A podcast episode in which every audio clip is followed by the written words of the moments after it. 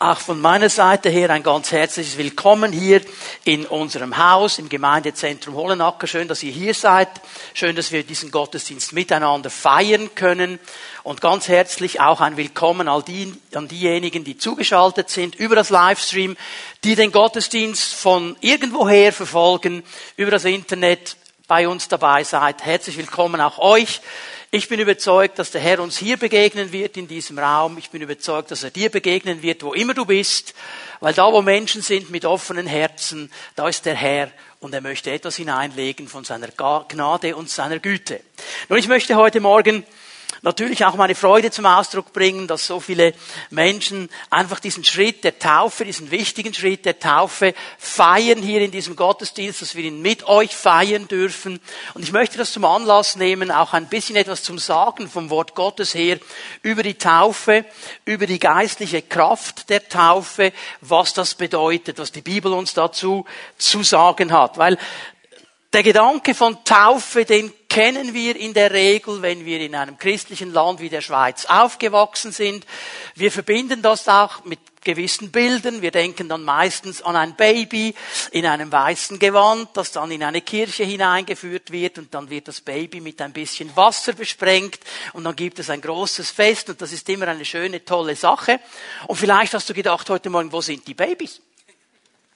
Wo sind diese weiß gekleideten Babys, die da ein bisschen mit Wasser besprengt werden? Und jetzt bist du vielleicht ein bisschen enttäuscht, weil was du heute Morgen hier erlebt hast, ist nicht eine Taufe, wie sie in vielen Kirchen durchgeführt wird, sondern eine Taufe, wie die Bibel sie uns beschreibt. Die Bibel spricht nämlich von der Taufe als eine Entscheidung eines Menschen. Eines Menschen, der vorgängig vor dieser Taufe schon eine ganz wichtige Entscheidung getroffen hat, nämlich die Entscheidung, Jesus nachzufolgen. Die Entscheidung in seinem Leben Raum zu machen für diesen Gott, der ihn geschaffen hat und zu sagen, Herr, ich will mit dir zusammenleben. Ich möchte mein Leben ausrichten an deinem Wort, an deinen Gedanken, an deinem Willen. Das ist meine Entscheidung, das will ich tun. Und dann kommt die Taufe als ein nächster Schritt, weil in dieser Taufe eigentlich äußerlich, wie wir es gesehen haben heute Morgen, dieser Schritt noch einmal bekannt wird. Also die Taufe ist eigentlich das äußere Zeigen von dem, was innerlich in diesen Menschen schon geschehen ist. Sie haben eine Entscheidung getroffen und sie proklamieren hier vor der sichtbaren und der unsichtbaren Welt mit diesem Jesus für den ich mich entschieden habe, mit dem will ich durchs Leben gehen. Und weil eben ein Baby diese Entscheidung gar nicht treffen kann, meine Babys sind ja süß, da sind wir uns einig, oder? Wenn ein Baby im Raum ist, ist die ganze Aufmerksamkeit sofort beim Baby, finden wir alle süß und das ist so. Und ein Baby kann die Herzen erwärmen und kann ein Lächeln auf unser Gesicht zaubern. Ein Baby kann ganz vieles, aber ein Baby kann noch keine Entscheidung treffen. Und wenn wir von diesem biblischen Befund ausgehen, kann ein Baby nicht getauft werden. Und übrigens Taufe, die Bedeutung des Wortes Taufe bedeutet genau das, was wir heute Morgen gemacht haben, die Menschen nämlich ganz in dieses Wasser hineinzutauchen und sie auch wieder rauszunehmen. Aber ihr habt gesehen, wir haben keinen drin gelassen. Wir haben sie alle rausgenommen. So, das ist mal ein bisschen der Punkt hier. Wichtig ist mir noch zu erwähnen, die Taufe ist auch nicht ein Initiationsritus.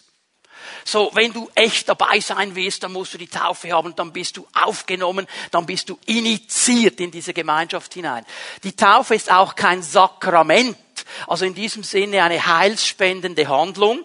Oder sagen wir es, wenn ich getauft bin, dann ist alles Roger in meinem Leben, dann bin ich irgendwie ähm, geeicht und plombiert und es kann mir nichts mehr passieren. Das ist die Taufe nicht.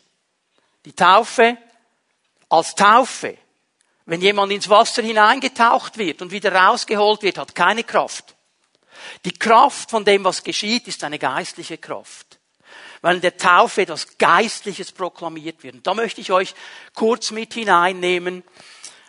Ich spreche zu den Menschen, die heute Morgen getauft worden sind. Für euch möchten wir gerne auch noch beten dann nach dem Gottesdienst. Also wenn wir abschließen, hier lade ich euch ein, nach vorne zu kommen. Wir möchten gerne die Hände auf euch legen und euch segnen für die nächsten Schritte.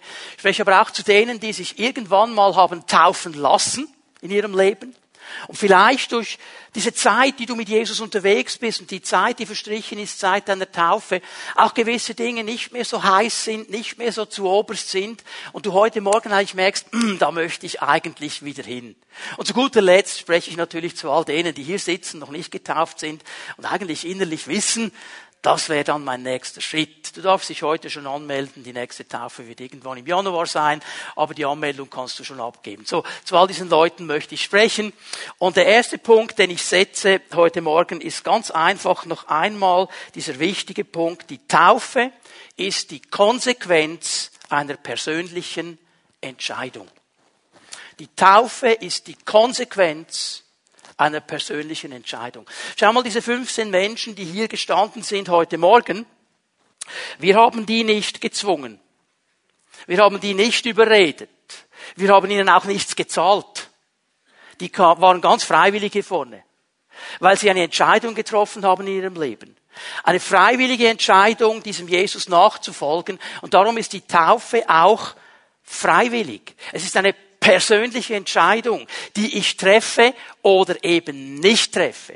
Sie ist aber eine Konsequenz von etwas, das in meinem Leben geschehen ist. Ich möchte euch ein paar Bibelstellen geben, um das zu belegen. Markus 1, Vers 5. Ganz am Anfang des Markus-Evangeliums wird hier eine Sache klar gemacht.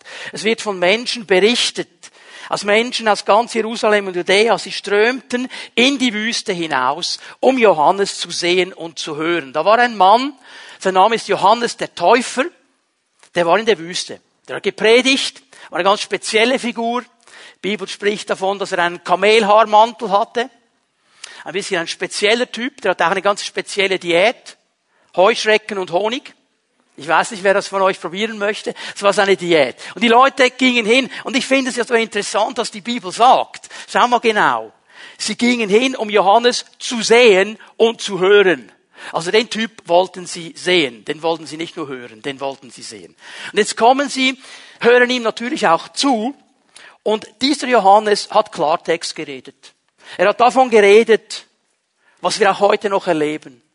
Dass viele Menschen in ihrem Leben diese Gedanken Gottes, diesen Willen Gottes, dieses Wort Gottes nicht mehr ernst nehmen.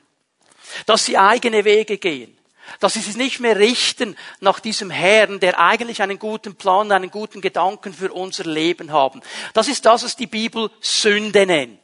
Sünde ist nicht mehr ein Wort, das man kennt in unserem Sprachgebrauch. Das hat irgendwie so ein bisschen einen angestaubten Touch. Und oft wissen wir gar nicht, was Sünde ist. Und die wörtliche Bedeutung des Wortes ist eine Zielverfehlung.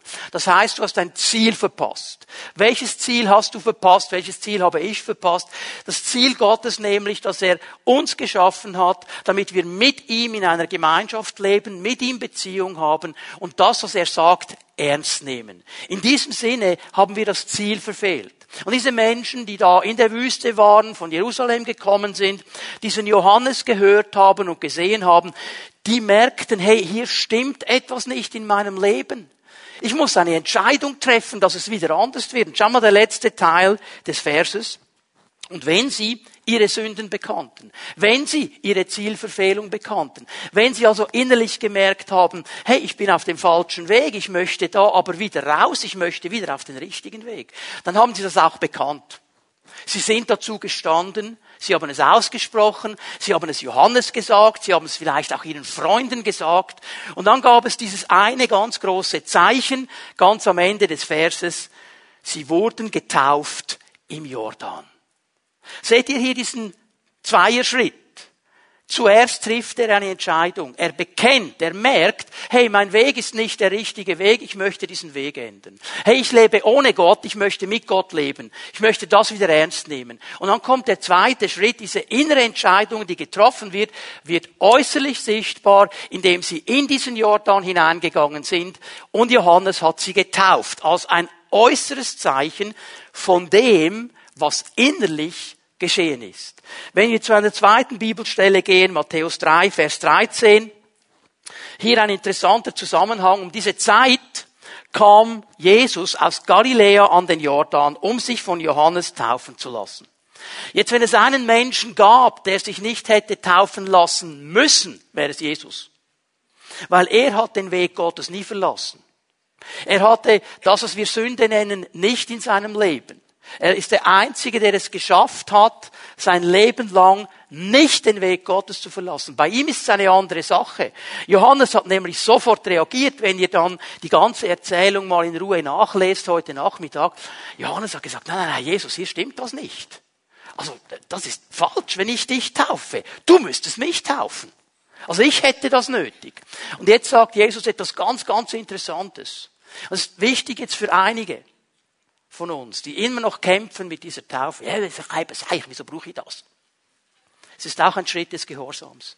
Weil Jesus hat ihm nämlich eine Antwort gegeben. Hat gesagt, Johannes, eigentlich hast du recht. Aber, aber, ich will den ganzen Willen meines Vaters erfüllen. Die ganze Gerechtigkeit. Was mein Vater sagt, das will ich tun.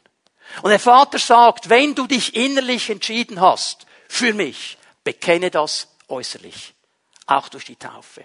Und es ist vielleicht dann auch für dich den Schritt des Gehorsams, das zu tun. Dann tu's. Es wird gesegnet sein. Ich mache mit euch nochmal einen Ausflug, ein bisschen später in der Zeit, gut dreieinhalb Jahre später, Apostelgeschichte 2, Vers 38. Jesus ist gekreuzigt worden, er ist auferstanden, 40 Tage mit seinen Jüngern zusammen, er geht zurück zu seinem Vater und er sagt, und es wird noch eine geniale Verheißung kommen, der Geist Gottes wird auf euch fallen. Und an diesem Pfingsttag ist dieser Geist Gottes gefallen. Und es war eine Riesenaufruhr in Jerusalem. Die Leute sind zusammengekommen, die wollten sehen, was da abgeht mit diesem Heiligen Geist. Und Petrus hat gepredigt. Und er hat klar gepredigt. Er hat den Weg Gottes aufgezeigt und die Leute, die fragen ihn dann, ja, und jetzt, was sollen wir machen? Was sollen wir jetzt machen? Und jetzt kommt die Antwort hier von Petrus in Apostelgeschichte 2, Vers 38. Er antwortet ihnen, kehrt euch ab von euren Sünden. Also dreht euch weg von diesem falschen Weg und wendet euch Gott wieder zu. Also dreht dich weg vom falschen Weg und komm wieder auf den richtigen Weg. Lasst euch alle taufen im Namen von Jesus Christus zur Vergebung eurer Sünden. Hier sind diese beiden Schritte wieder zusammen. Triff eine Entscheidung, wegzukommen vom falschen Weg, wieder auf den richtigen Weg zu kommen und proklamiere das euch öffentlich auch durch die Taufe. Lass dich taufen. Und das geschah an diesem Tag. Es waren 3000 Leute. Also wenn du gedacht hast, boah, 15 ist schon krass viel, das waren 3000 an diesem Tag. Ging dann noch ein bisschen länger. Aber die hatten ein anderes Zeitgefühl als wir heute. Also wenn ich hier mal festhalte, soweit, die Taufe ist die Konsequenz einer persönlichen Entscheidung. Zuerst kommt die persönliche Entscheidung und dann kommt als Konsequenz die Taufe. Die Leute kamen freiwillig um Johannes zu hören. Die Leute kamen freiwillig, um Petrus zuzuhören. Durch das Wort Gottes haben sie verstanden, ich muss etwas ändern in meinem Leben. Konsequenz war die Taufe. Noch einmal, die Taufe macht äußerlich sichtbar, was innerlich schon geschehen ist. Sag das noch einmal. Die Taufe macht äußerlich sichtbar, was innerlich schon geschehen ist. Da ist etwas geschehen vorher. Sonst macht die Taufe keinen Sinn. Aber jetzt ist es eine Proklamation, jetzt ist es ein Zeugnis, jetzt ist es das, was Jesus auch gesagt hat, wenn ihr euch bekennt zu mir, dann werde ich mich bekennen zu euch vor meinem Vater. Genau das ist hier geschehen heute Morgen und hoffentlich auch schon in deinem Leben. Und jetzt möchte ich mit euch hineinschauen in das Leben eines Mannes, von dem haben wir heute Morgen auch schon ein bisschen etwas gehört, nämlich der Apostel Paulus. Und ich möchte kurz in sein Zeugnis hineinschauen. Äh, du kannst die Bibel mal bereit machen. In zwei Kapiteln werden wir hineinschauen. Apostelgeschichte 9 und Apostelgeschichte 26. Zwischen diesen beiden Kapiteln liegen etwa 20 Jahre. Okay?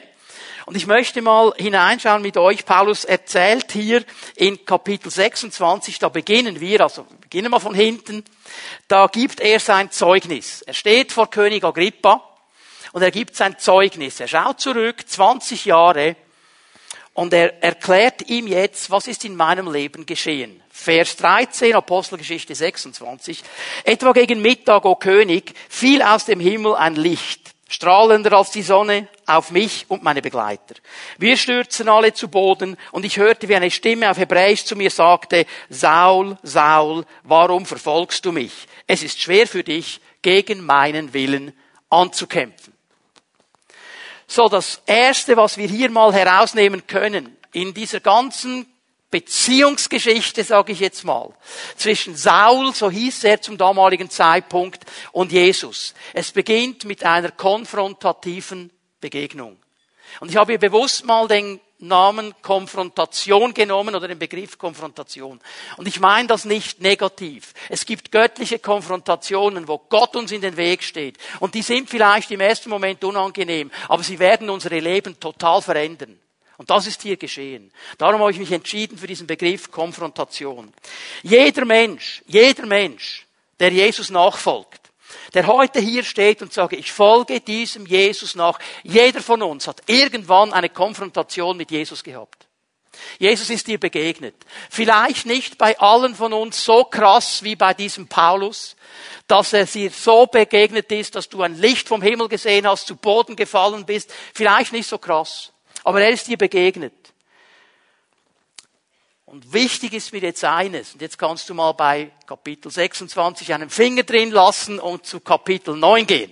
Okay, jetzt gehen wir zurück zu Realtime. Weil in Kapitel 9 wird es erzählt, wie es gerade jetzt geschehen ist. Also 20 Jahre zurück. Wichtig ist mir jetzt folgender Gedanke. Jesus konfrontiert uns nicht nur. Also in anderen Worten, er sagt nicht einfach nur, hey, bam, da ist deine Wand, du bist nicht in Ordnung, dein Leben stimmt nicht, das geht so nicht weiter. Sondern da, wo Jesus konfrontiert, offenbart er sich.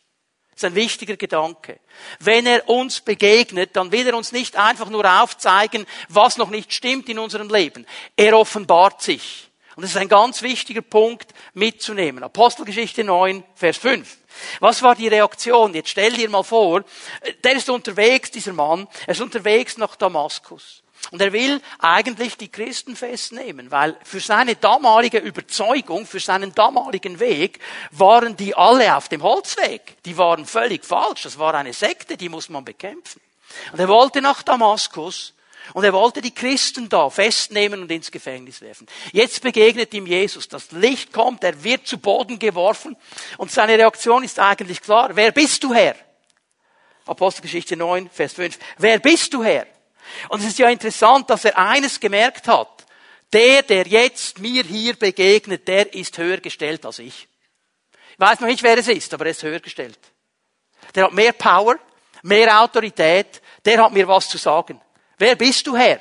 Wer bist du Herr? Und jetzt kommt die Antwort von Jesus. Ich bin Jesus, den du verfolgst. Jetzt time out. Hat der Jesus verfolgt? Er hat die Christen verfolgt. Er hat die Leute verfolgt, die Jesus nachfolgen. Und jetzt merkst du mal, wie persönlich das Jesus nimmt, wenn sein Volk angegriffen wird. Wie persönlich er es nimmt, wenn seine Nachfolger angetastet werden. Das nimmt er auf seine eigene Kappe. Sagt, wer meine Nachfolger angreift, der greift mich an. Okay, jetzt hast du ein Problem, Saulus. Du bist auf mich losgegangen.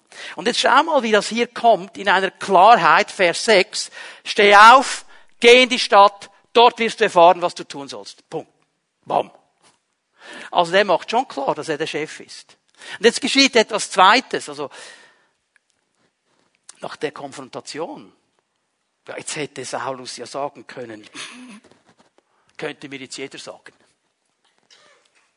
Könnte mir jeder sagen. Okay, es, ist schon etwas geschehen. Also irgendwie mit diesem Licht und so. Aber will ich jetzt einfach nicht, oder?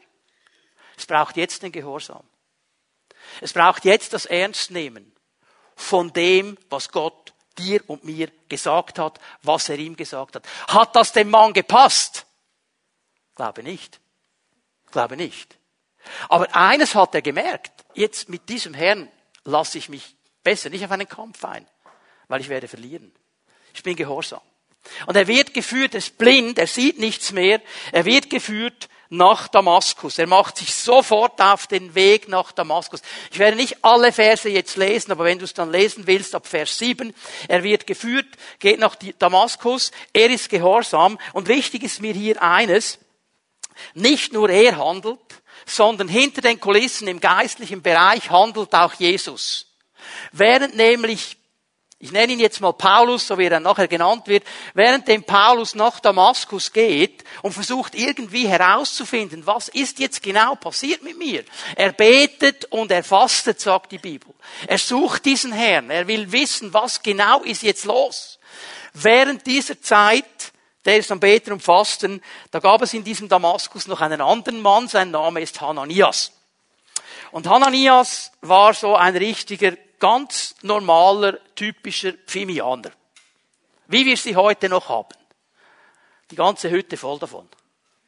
Die stehen nämlich am Morgen auf und die sagen hoffentlich, hier bin ich Herr.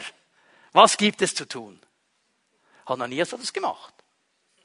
Und jetzt sagt der Herr ihm, super Hananias, dass du dich anbietest, hör mal, dass dieser Mann, der betet und fastet. Er ist an der und der Adresse. Geh doch mal hin, leg ihm die Hände auf und sag ihm, was mit seinem Leben noch geschehen wird. Bis jetzt war alles im, im grünen Bereich. Hananias hat gesagt, super, klar, mach ich, auf geht's. Und übrigens, Hananias, bevor du noch losrennst, sein Name ist Saulus. Und jetzt sagt Hananias, Moment, stopp, Timeout. Herr, ich, sorry, aber ich muss dich jetzt darauf hinweisen. Weißt du nicht, wie oft machen wir das? Herr, weißt du nicht? Also wenn es einen gibt, der alles weiß. Einfach so mal zu unseren Gebeten. Weißt du nicht, dass der uns verfolgen will? Dass der in die Stadt kommt, um dein Volk anzugreifen. Schickst du mich zu dem. Und hier musste der Herr doch noch ein bisschen ähm, an Überzeugungsarbeit machen mit diesem Hananias, der gebetet hat, Herr, hier bin ich, sende mich bis er dann losging. Auf jeden Fall geht er dann hin. Und jetzt lese ich weiter ab Vers 17. Apostelgeschichte 9. Da machte Hananias sich auf den Weg, fand Saulus, er legte ihm die Hände auf, sagte, Saul, Bruder, der Herr, der dir auf den Weg erschienen ist, Jesus, der hat mich zu dir gesandt, damit du wieder sehen kannst und mit dem Heiligen Geist erfüllt wirst. Im selben Augenblick, im gleichen Augenblick fiel es Saulus wie Schuppen vor den Augen. Er sieht wieder. Und er konnte wieder sehen. Plötzlich erkennt er, wow, das ist dieser Jesus. Und jetzt reden wir hier von einem Mann, der kannte das Alte Testament. Der kannte die Schrift. Und ich glaube, in diesem Moment, wenn die Bibel hier sagt, es fiel ihm wie Schuppen vor den Augen, plötzlich hat er die Zusammenhänge gesehen. Plötzlich hat er das gesehen, was Jesus die ganze Zeit gepredigt hat. Und er checkt es. Er versteht es. Und was macht er?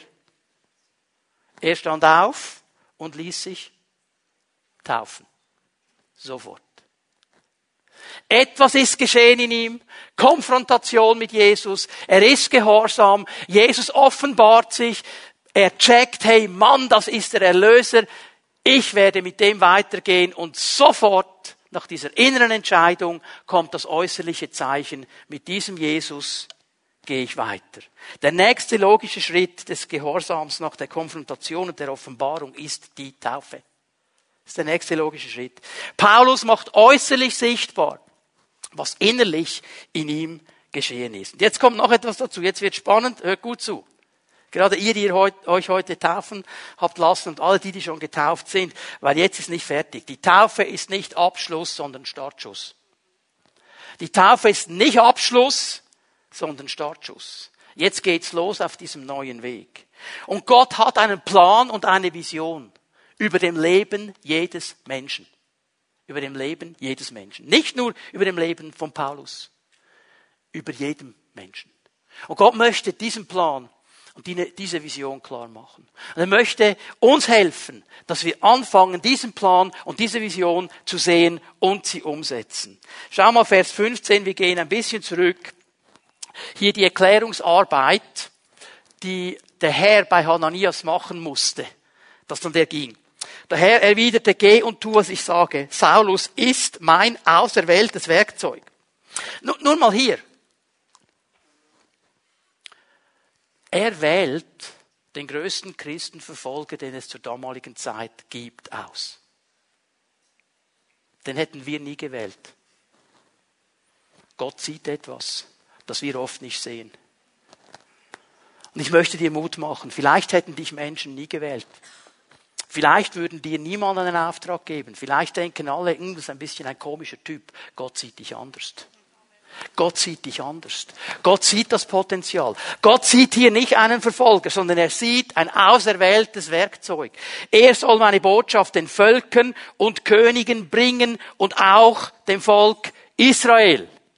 Klarer Auftrag. Jetzt mache ich noch einmal Timeout. Was hat wohl Paulus gebetet und gefastet in dieser Zeit, wo er gewartet hat auf Ananias? Wichtige Lektion. Prophetie im Neuen Testament ist immer Bestätigung. Weil wenn wir noch einmal zurückgehen auf Apostelgeschichte 26, 20 Jahre zurück, hier sagt uns Paulus, was ihm der Herr genau gesagt hat. Nicht einfach nur geh in die Stadt, steh auf, denn ich bin dir erschienen, um dich zu meinem Diener und Zeugen zu machen. Du sollst der Welt von dieser Erfahrung und von anderen Ereignissen erzählen, bei denen ich dir erschien, erscheinen werde.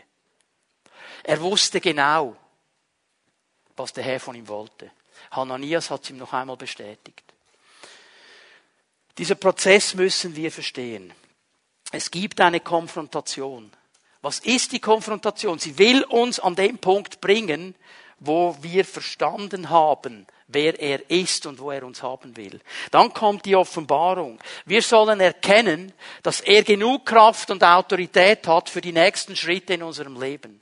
Er ruft dich nicht nur, er hat genug Kraft, dich weiterzubringen und zu begleiten. Und dann kommt dieser wichtige Schritt des Gehorsams. Wie reagiere ich jetzt darauf? Wie reagiere ich? Taufe ist ein logischer Schritt, um meine Treue und meine Loyalität zu diesem Herrn zu proklamieren. Und dann kommt der Auftrag. Und dieser Auftrag, Leute, jeder von uns hat einen. Jeder von uns hat einen. Weil Jesus hat nicht nur die Kraft und die Autorität, er hat auch eine Vision und einen Plan für unsere Leben. Und den möchte er uns zeigen. Unser Gehorsamsschritt ist es, der seine Kraft und seine Vision freisetzen kann in unserem Leben. Jetzt komme ich zu einem letzten Punkt und dann werden wir gleich beten miteinander. Das ist die Hingabe. Das ist die Hingabe. Aber die Taufe ist ein erster Schritt dieser Hingabe. Und jetzt bin ich auf einem neuen Weg. Und dieser neue Weg, der sollte gezeichnet sein von dieser Hingabe. Dass ich nämlich sage, nicht nur unterschreibe, wenn ihr dann das Taufgelübde bekommt, sondern es lebe. Ich will diesem Herrn dienen. Mit allem, was ich bin, mit allem, was ich habe, mit allem, was ich kann. Das ist das, was auf dem Taufgelübde steht. Dies, dieser Weg der Hingabe. Ich lese mal weiter, Apostelgeschichte 26. Vers 19. Deshalb, König Agrippa, habe ich dieser Vision aus dem Himmel gehorcht. Und ich habe zuerst den Juden in Damaskus, dann denen in Jerusalem und in ganz Judäa, sowie auch den Nichtjuden gepredigt, dass sie sich von ihren Sünden abwenden und zu Gott bekehren müssen. Durch ihre guten Werke sollen sie beweisen, dass sie ihr Leben geändert haben. Hier fällt mir etwas auf. Gott gibt ihm eine gewaltige Vision. Und er sagt ihm, du wirst meinen Namen vor Könige tragen. Du wirst meinen Namen in die ganze Welt tragen. Hast du gesehen, was in diesem Vers zu oberst steht, was er gemacht hat? Vers 26, äh, Vers 20, Entschuldigung, Apostelgeschichte 20. Ich habe zuerst, zuerst.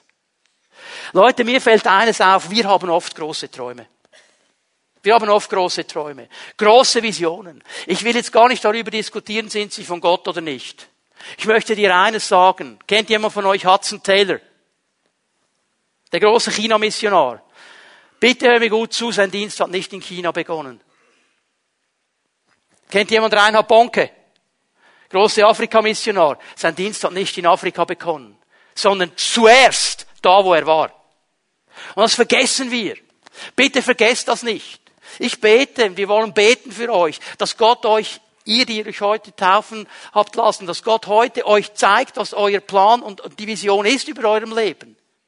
Aber dann vergiss eines nicht. Du wirst nicht gleich dahin gebeamt, wo das Ende ist.